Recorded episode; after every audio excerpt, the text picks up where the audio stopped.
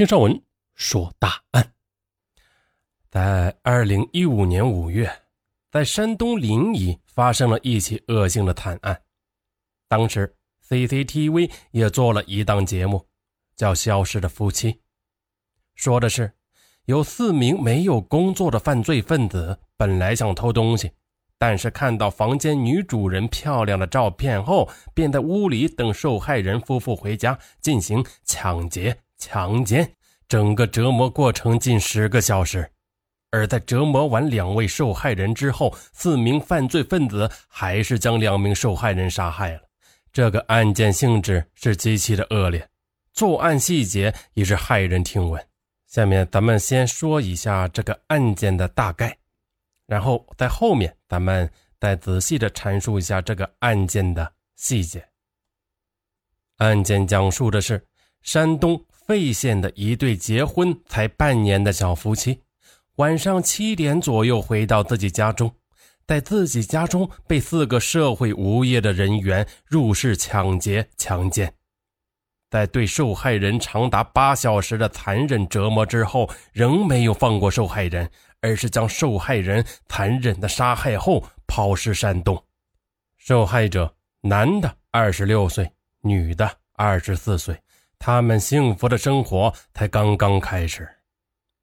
四个罪犯，最大的二十三岁，最小的十七岁，其中有的是刑满释放人员，年龄最小的是初中才刚毕业。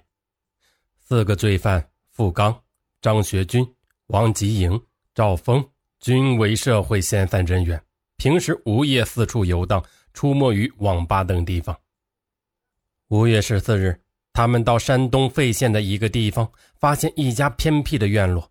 于是呢，就翻墙进入，将监控摄像机的线路剪断，进入室内翻找财物。当他们看到主人的婚纱照后，一致都觉得女受害人比较漂亮，房子装修的比较好，看样子像是比较有钱。于是他们改变了主意，决定把这家给抢了。晚上七点，受害人夫妻回到家中，女的先进的屋。打开小卧室的门，便被张学军立即按倒了。另外三人冲出去，将男主人制服，捆绑在主卧室。此后逼问出银行卡密码，其中两人去取钱，另外两人对受害者进行侵害。他们取钱后，还在受害人家中烧了一锅红烧肉，喝酒庆祝后，继续轮流对受害人进行侵害。在对受害人长达八小时的凌辱折磨后，五月十五日凌晨三点，将受害人残忍的杀害后抛尸山洞，并将现场打扫后逃离现场。公安机关在接到受害人家属报警五十小时后，将犯罪嫌疑人全部抓获。此时，受害人的衣服还穿在其中一名犯罪嫌疑人的身上。新郎用秤杆挑起的红盖头还挂在衣橱上，可是幸福却永远的被定格在这些照片上，实在是无法想象受害者那对小夫妻在长达八小时的时间里所承受的一切。验尸结果，女的被轮奸了长达八小时之久，男的头上被砸了三个洞，身上呢被捅了一刀。伤及肺部，当场处于昏迷状态。女的情况其实是更惨的，上文呢也不忍细说。那反正现场是惨不忍睹。下面是当时一位警察网友提供的笔录，这个笔录完整的记录了案件的整个细节。二零一五年五月十五日，我局某派出所接到报警。称其儿子儿媳打架后可能离家出走了，要求帮助。接报民警赶到现场后，发现报案人儿子院内的狗被砍死了，被丢在墙角落。屋内呢打扫的比较干净，床单和被罩都是新铺放的。出警民警感觉出异常，就在查看床垫时，发现床垫背面有血渍，意识到事态严重了，及时的向领导汇报。领导马上指令刑警队赶赴现场勘查。中午时分，勘察民警发现院外的树林中有滴落的血迹，他们顺着遗留的蛛丝马迹一直追踪到被害人家旁边的山洞门口。山洞离地两米左右，法医进入后一摸就说是人。事态升级，当时正好五月，天气比较热，被害人家在村外，门口是一片树林。四面紧靠着温良河，前不靠村后不靠店。打主呢，一到这个林子就打了一个寒战。这个打主呀，指的就是这位提供笔录的警察网友。这个打主呢，当时负责的是视频追踪，具体过程啊，咱就不说了，就按照电视上放的吧。当时丢卡的那个就是付刚，拿着被害人的卡取钱的是未成年人。当晚大致确定了最少是两个人。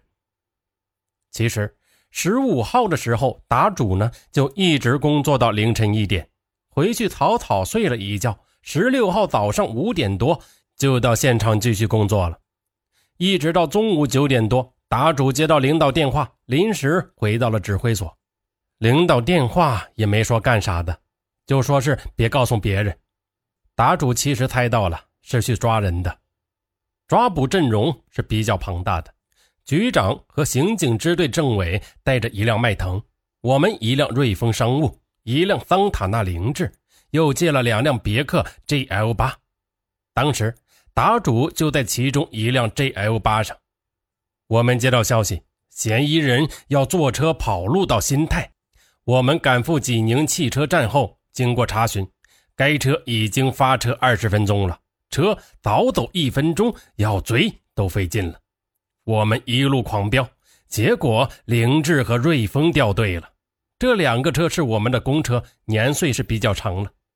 回去后听那车上的两位同志说，瑞丰开到一百三的时候差点翻车，都是很后怕。就这样，到新泰县城的时候，我们几辆车追上了那辆大巴车。经过短暂的电话沟通。局长和政委的迈腾在前边别住大巴，打主呢所在的 JL 八冲上车去抓人，另外一辆 JL 八在外面埋伏，防止跳车。辉腾别住车之后，驾驶员迅速的下车帮我们。我们打开大巴车车门，车上还有十几个乘客，打主当时也愣住了，不知道先抓哪个。张学军看见有人上车了。鞋都没有穿就跳车了，正好跳到我们局长迈腾车上，接着就被外面埋伏的同志给擒获了。局长司机上车之后，立即控制住了付刚，最胖的那个，二百斤，好认。另外一位同志控制住了未成年，年龄最小的那个，有照片也好认。打主呢，当时是第一个上车的，所以在大巴车的最后部，就在打主观察的时候。打住旁边的小青年，事后知道是王吉颖。他站起来说：“我不是和他们一伙的。”打主当时就笑了：“孙子，你知道我们是抓谁的？”说着呢，这个小青年他就摸后腰。